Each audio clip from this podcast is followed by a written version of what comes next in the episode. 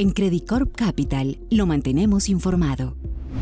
Hemos publicado nuestro reporte macroeconómico trimestral con nuestra visión y proyecciones actualizadas para las economías de Chile, Colombia y Perú las economías andinas continuarán enfrentando un escenario desafiante a nivel externo en lo que resta del año, una vez la Reserva Federal ha continuado sugiriendo la posibilidad de mayores incrementos de las tasas de interés a pesar de la pausa en el ciclo alcista durante junio, a lo que se suma la probabilidad de una recesión en Estados Unidos al cierre de este año. En Chile, durante la primera parte del año, la actividad económica ha reflejado principalmente el esperado y necesario ajuste del consumo privado, el cual se está contrayendo a un ritmo importante en términos anuales tras una velocidad de crecimiento insostenible en los años previos, derivando en una contracción del PIB.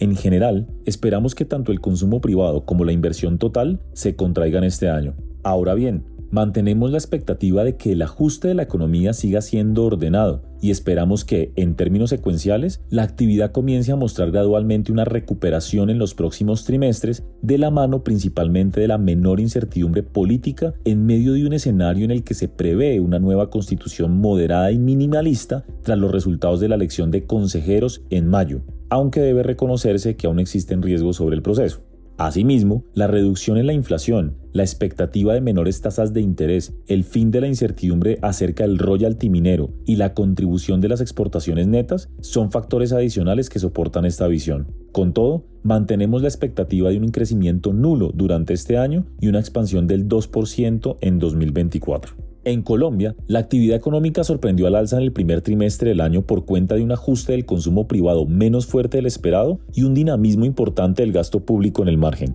Dicho esto, mantenemos la expectativa de una desaceleración no despreciable de la actividad en los próximos trimestres en medio de factores como la aún elevada inflación, altas tasas de interés, mayores impuestos y la alta incertidumbre política, todo lo cual ha llevado a una reducción no despreciable de los indicadores de sentimiento. Similar a Chile, en Colombia un ajuste del consumo privado es necesario para reducir desequilibrios tras su crecimiento insostenible en los últimos dos años. El resultado final, en términos de las principales propuestas de reforma del gobierno, será un factor clave para el comportamiento futuro de la economía. Tras la caída de la reforma laboral en el Congreso y el lento progreso de las reformas a la salud y pensional, la atención estará enfocada en la estrategia del gobierno para lograr su aprobación en la segunda legislatura en la antesala de las elecciones regionales de octubre. Nuestra proyección de crecimiento para este año se ubica en 1.6% y en 2.2% para el 2024. En Perú, la actividad económica habría registrado un crecimiento prácticamente nulo en el primer semestre del año tras el impacto de los eventos sociales y climáticos observados en los últimos meses, incluyendo el actual fenómeno del niño costero, que incluso condujo a la suspensión de la primera temporada de anchoveta, algo que no había ocurrido desde que se implementó el sistema de cuotas de pesca en 2008. Sin duda, la aún elevada incertidumbre política sigue jugando un rol, lo que resulta evidente en el comportamiento negativo de la inversión privada.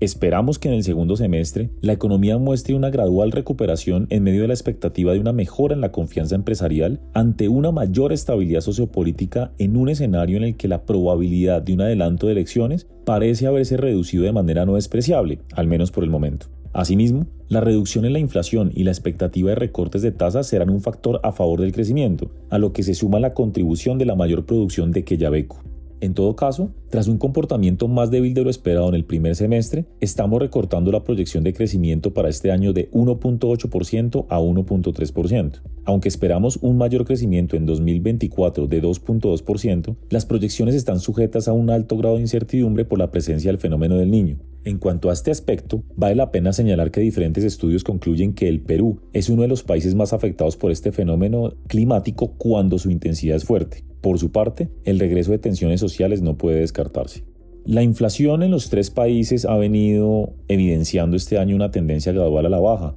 lo que asimismo ha permitido una mejora en las expectativas de inflación. Esto en medio del menor dinamismo de la actividad económica y la disipación de choques observados en años anteriores, particularmente sobre los precios de alimentos y energéticos. Los prospectos han mejorado principalmente en Chile, por lo que estamos revisando la proyección de inflación para el cierre de este año de 5% a 4.4%. Por su parte, mantenemos nuestras estimaciones para Colombia y Perú en 8.4% y 4.8% respectivamente. En medio de este escenario, ahora prevemos que el Banco Central de Chile recortará su tasa hasta 8.25% este año, mientras que continuamos esperando que el Banco de la República y el Banco Central del Perú la lleven hasta 10.75% y 6.75% respectivamente. Más allá de los riesgos típicos sobre la inflación, para los próximos trimestres el fenómeno del niño se constituye en un riesgo principal en medio de la incertidumbre sobre su potencial intensidad. Según nuestras estimaciones, en el caso de un evento fuerte, los países más afectados son Perú y Colombia, lo que podría tener un impacto sobre las decisiones de política monetaria en caso se contaminen las expectativas de inflación.